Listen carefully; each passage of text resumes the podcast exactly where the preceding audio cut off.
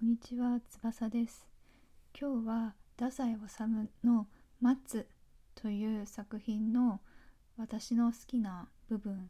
を紹介したいと思います。では、早速いきたいと思います。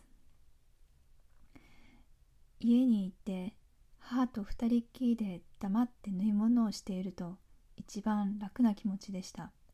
けれどもいよいよ大戦争が始まって周囲がひどく緊張してまいりましてからは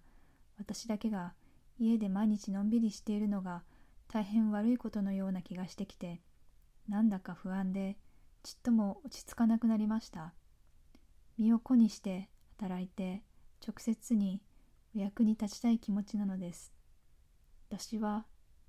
私の今までの生活に自信を失ってしまったのです。こちらが私が選んだ文章になります。えーと、まずこの文章の前に彼女はあの人間が嫌いですって言うんですよ。あの人と話したりするのとか人と関わるのが、嫌いだっていう話をしてから、まあ、自分は家にいて母と二人きりで、まあ、黙って縫い物をしてる時が一番楽な気持ちだったっていうところなんですけどまずなぜここを選んだかっていうと1回目に読んだ時と2回目に読んだ時で自分の解釈が変わったからなんです要はここはちょっと私の中で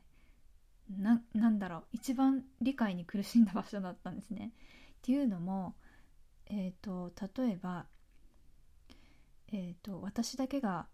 家で毎日ぼんやりしているのが大変悪いことのような気がしてって書いてあって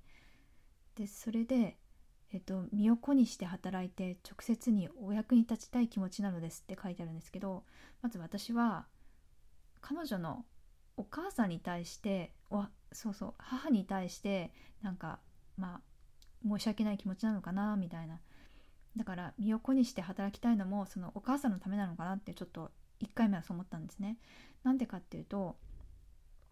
私だけが家で毎日ぼんやりしているのがって書いてあるんで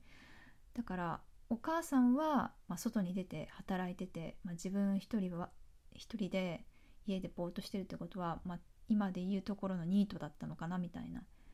だから、まあ、お母さんのためにもその外に出て働こうみたいなって思ったんですけどただえーと、いよいよ大戦争が始まって周囲がひどく緊張してまいりましてからはって書いてあるんですよ。だからもしかしてこの悪いことのような気がしてとか身を粉にして働いてお役に立ちたいっていうこの気持ちはもしかして周りの人その自分とは違ってなんかもう働い働いている人たちそのこの前のなんだろう人間が嫌いって言ったその人間たちのことに対して、まあ、申し訳なくな思って外に出て働き出したみたいな感じにも取れたんですよ2回目読んだ時は。だからそこでなんだろう彼女はもともとなんだろう一人で一人ではないけど、まあ、なんかそのインドア派でまあなんだそその自分の世界というかまあお母さんと一緒だけど「黙って」って書いてあるから黙って縫い物してって書いてあるから要は何も話さずに、まあ、静かな環境でただ自分の好きなこと自分だけにしかできない、まあ、縫い物は自分だけしかできないから、まあ、なんか自分にしかできないことをやって時間を過ごすのが好きだったけど、まあ、まあ、大戦争が始まって周りが一生懸命外に出てまあ働くとかまあなんだろう危機感を持ってなんか行動してんのに自分だけ家でぼーっとしてんのも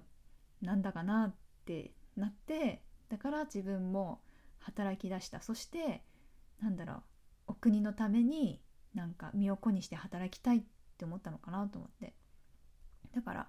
なんだろう人間のことが嫌いって言っときながらいきなり協調性彼女の中で協調性が芽生えたって私は思ったんですね。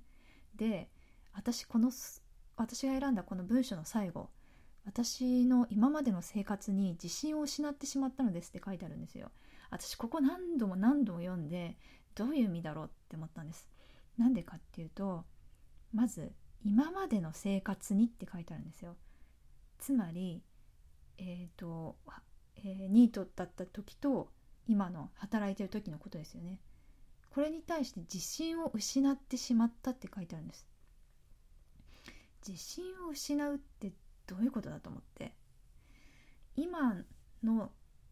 その働いていてまあなんだろう仕事がうまくいかなくて自信を失ったんならわかるけど今までのってことはニートの生活をしてた時からも含めて自信を失ったって書いてあるのでんなんだこれはと思って。だからなんだろうな。一人でいても周りと一緒にいてもなんだろう自信を失ってしまうってことは正直自分が、まあ、自分のことしか要は考えてなかったからですよね。自分のことしか考えていなかったからこそなんだろうまあ家であれば母親の役にも立ってないし、まあ、世間に立てば多分周りの人の役にも立ててなかったっていう意味でだから自分は誰の役にも立ってないから、まあ、なんだろう自分の居場所がないみたいな。だから自信を失ったのかなって思って。だから家にもまあ座っていられなくなって外にも出てみたところで行くところがないってその後書いてあるんですけど。でこれ「待つ」っていうタイトルで結局彼女が誰を待ってるのかそれとも人間以外の何かを待ってるのか一切明らかになってないんですよ。だからなんだろう人によっては解釈が違くて例えばなんかキリスト教だったりとかあとは救いを求めてるとかそういう解釈もあってで私は個人的にうん彼女の場合は現実逃避かなと思います。なんだろう、まあ、彼女も言ってるんですよ。なんかどこだったっけな。そう。自分の軽はずみな空想を実現しようと。あそうだこれだ。えー、っと何だったっけな。なんかね自分はなんかフラチなことを考えてるみたいな。なんか本当はなんだろうな。あそうだ。身を粉にして働いてお役に立ちたいというのは嘘で本当はそういう口実を設けて自分の軽はずみな空想を実現しようと何かしらいい機会を狙ってるのかもしれないって書いてあって、うん、きっとそうだろうなと思って。要は何だろう。彼女はもう自信を失って正直もうこの時点でどこにも居場所がないから行きたくないと。要は何だろう誰か自分をここから出してくれ連れ去ってくれる人をおそらく待ってる。人か分かんないけどそういう機会を待ってる。というふうに私は考えました。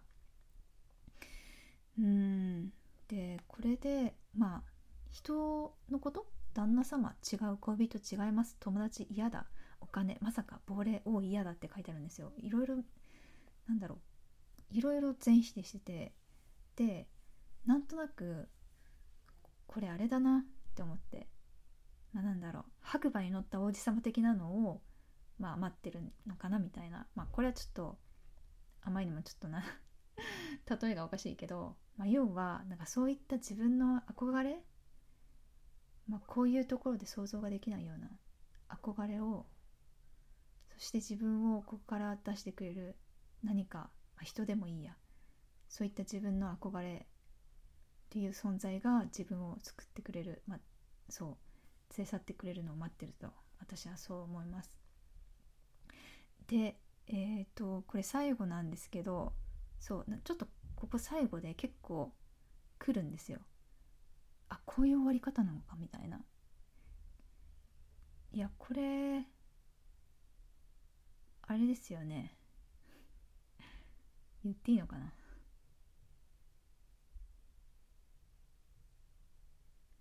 いやなんかこれでこの終わり方ってなんかちょっとあれですよね。ああ言っちゃっていいのかな？私の解釈を。もう答え見えてますね。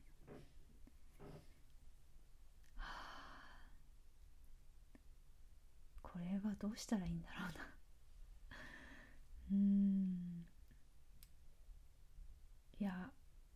かわかりました。待つってそういう結末になるんですね。いやこの「待つ」っていうのはこの太宰治の作品の「待つ」がこういう結末になるっていう意味じゃなくていやもう一般的に待つっていうことが結果どうなるかっていうのがこれを見たら分かります。まあ何はともあれこの作品6分で全部読み終わるのでもし興味があればぜひ読んでみてください。今日はこれで以上です。ありがとうございました。